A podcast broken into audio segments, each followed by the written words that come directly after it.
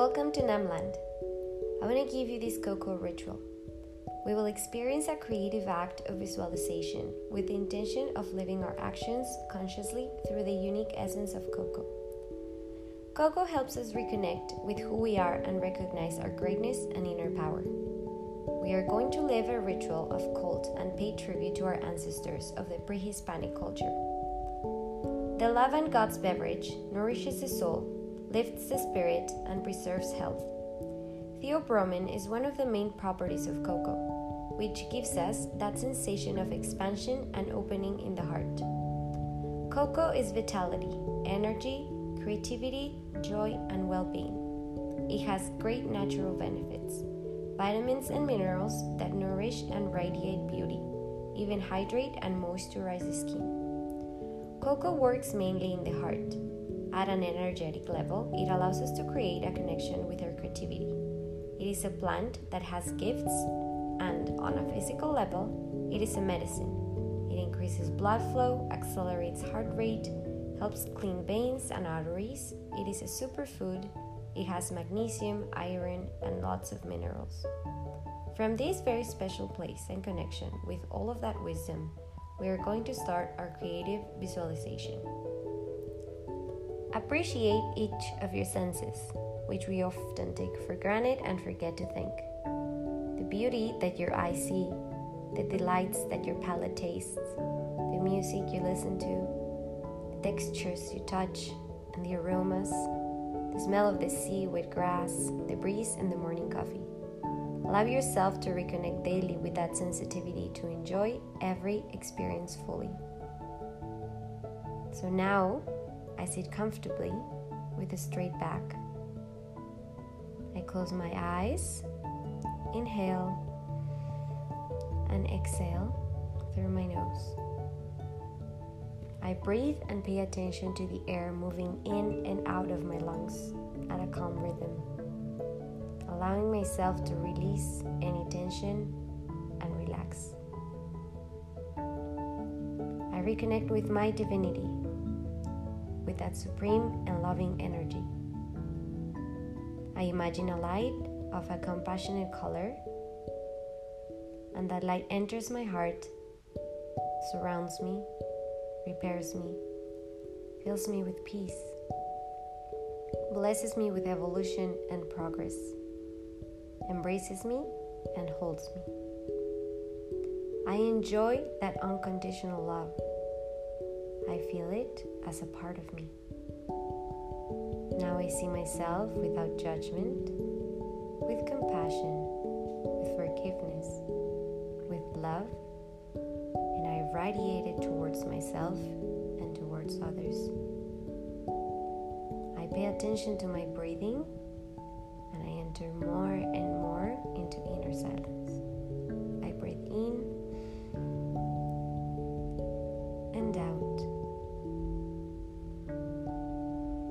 Of something that I'm grateful for in my life, and I realize I always have something to be grateful for and I focus on that. I inhale gratitude and I exhale gratitude. Love and gratitude are the strongest emotions flowing through me. My heart, in the middle of my chest, is the center of love and gratitude. That is where my divinity is anchored. When I inhale, every part and every cell of my body illuminates, and I am flooded with my sacred energy. When I exhale, I radiate that light that expands with every thought of all the good things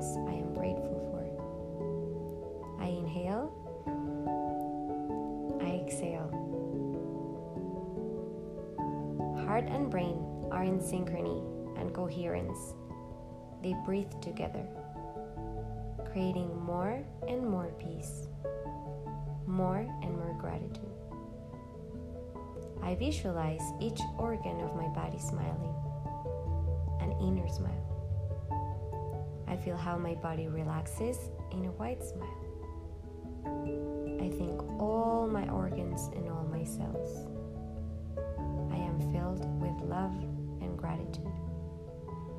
I expand and open myself with a smile.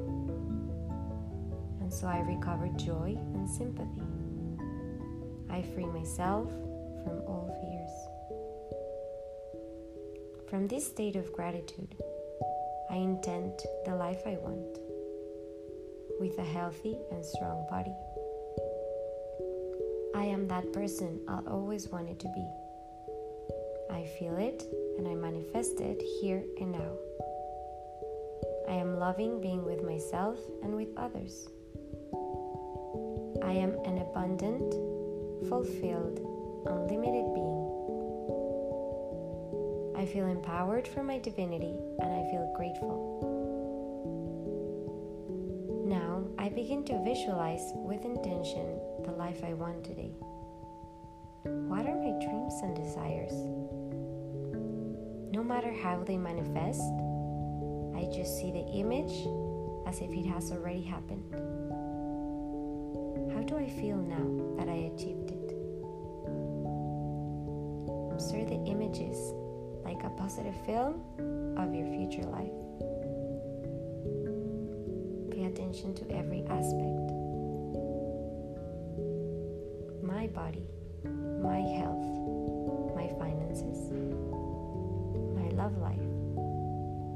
my business, my dreams.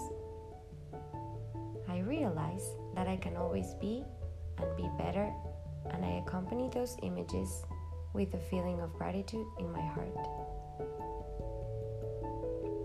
Those images of life that I'm designing, they are my creative powers.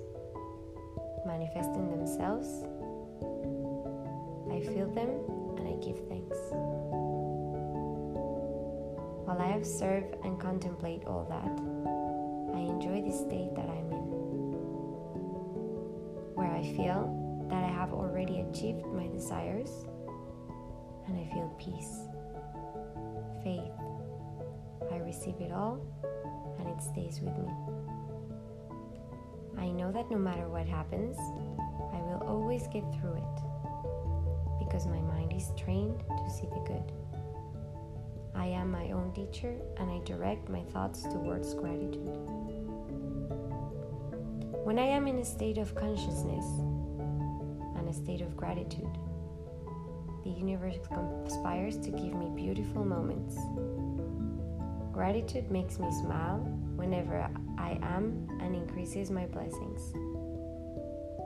Thank you because it is done, because it has been created, and then I release it.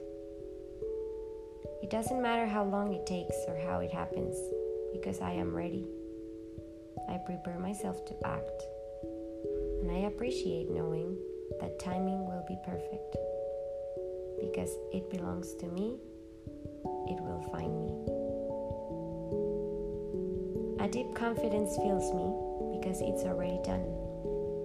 I've created it in my mind, therefore, it already exists. My divinity calls me to fulfillment, and my creativity reconnects with me, with my true essence allowing me to value who I am and how, how my essence shines. Now, I choose a word that defines how I conclude this moment of consciousness and connection. And with that thought, embrace the awareness to act. I prepare myself to return. I reconnect with my body, with my breath, and when I feel ready, I inhale and exhale, returning to my new reality, to my new life, to the life where I become the person I want to be and I feel fulfilled. This is who I am. Here I am. Inhale and exhale. And you open your eyes ready to act on your new self. Thank you because it is done. We give as an offering all that we have just received during this experience, and we are ready to enjoy the celebration. From this space that we have created of fullness and in this consciousness, you are ready to try that food of the gods you